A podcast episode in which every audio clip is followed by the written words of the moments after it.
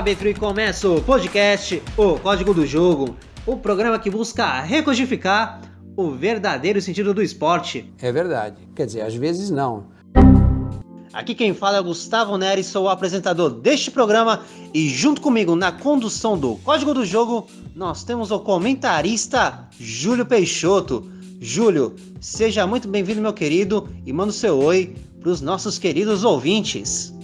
Salve Gustavo, meu amigo, um prazer estar aqui novamente fazendo essa gravação e discutindo sobre futebol. Mandar um abraço para todos os nossos ouvintes e também para os meus amigos Salvático e Renan. Vamos juntos aí fazer um ótimo programa novamente. Muito bem, hoje teremos o quadro A Pergunta que Não Quer Calar, que é muito simples.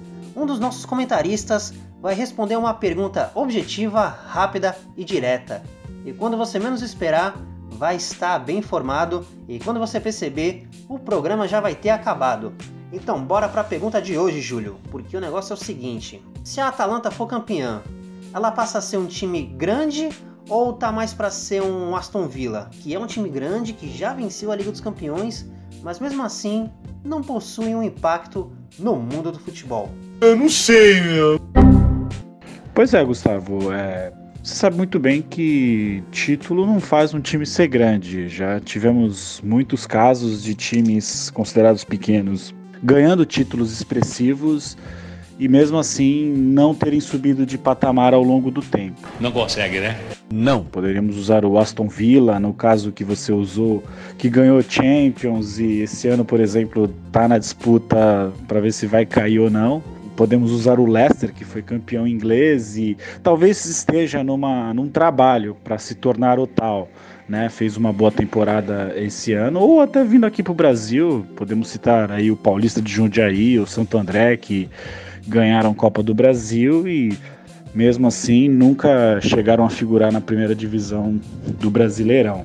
Né? É, é, tudo isso tem que ser construído ao longo do tempo, com muito trabalho e tal, e com títulos e boas classificações, boas atuações.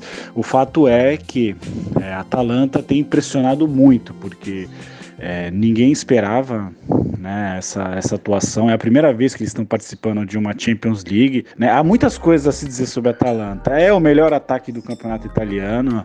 Né? Na média de gols dos, dos cinco campeonatos da Europa, está em terceiro, né?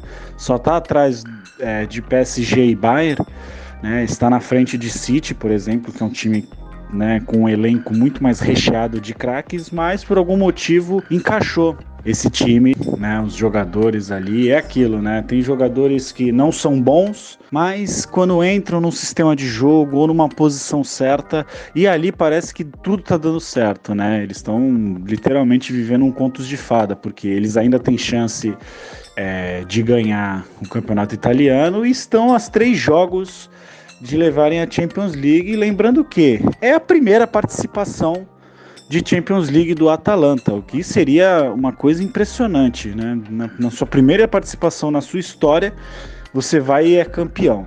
Né? Há de se dizer que é, o que é interessante, né? A Atalanta tem 95 gols até o momento no campeonato, já é o maior ataque do campeonato italiano nos últimos 60 anos né, que é surpreendente. Há de se destacar três jogadores que já fizeram quase 20 gols cada no campeonato, que é o Luiz Muriel, Duvan Zapata e o Josipe Ilicic. E no, no lado dos, dos, do pessoal das assistências, é joga, todos jogadores desconhecidos, né? Alejandro Papu Gomes e, e Rob Gonsens. Ah, você é o Dorinho. Que também são responsáveis pelas assistências. Então, é, existe uma, uma expectativa muito grande ainda pela Atalanta nessa temporada. Acredito que o italiano, assim, talvez esteja mais difícil. Mas se levar em conta que a Champions são três jogos para a glória.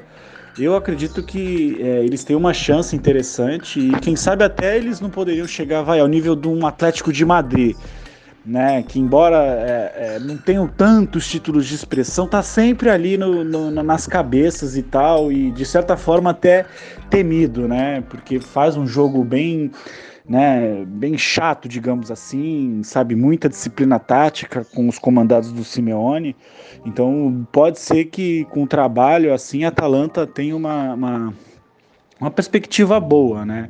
E realmente é, impressiona essa quantidade de gols de um time que ninguém ouviu, não que ninguém ouviu falar, Atalanta todos conhecem, mas é, ninguém esperava no começo da temporada que esse time poderia, por exemplo, ter mais de 20 gols a mais do que um time que tem o Cristiano Ronaldo.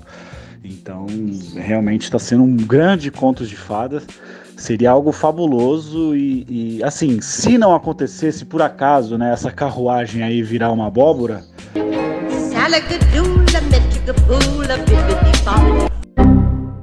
é, que eles tenham força para é, manter, porque eles estão com uma expectativa né, muito boa, até de passar de 100 gols do campeonato italiano.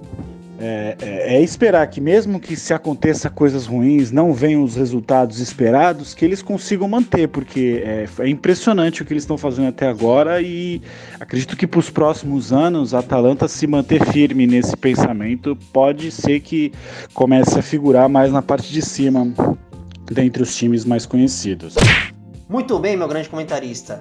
Com essa explicação aí sensacional, não restou dúvida sobre essa questão e olha, foi extremamente informativo e didático.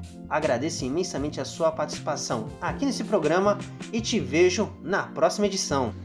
Ô Gustavo, valeu aí, agradeço muito. Aí sempre bom estar tá, tá contigo aí discutindo. Mandar um abraço para todos que estão nos ouvindo.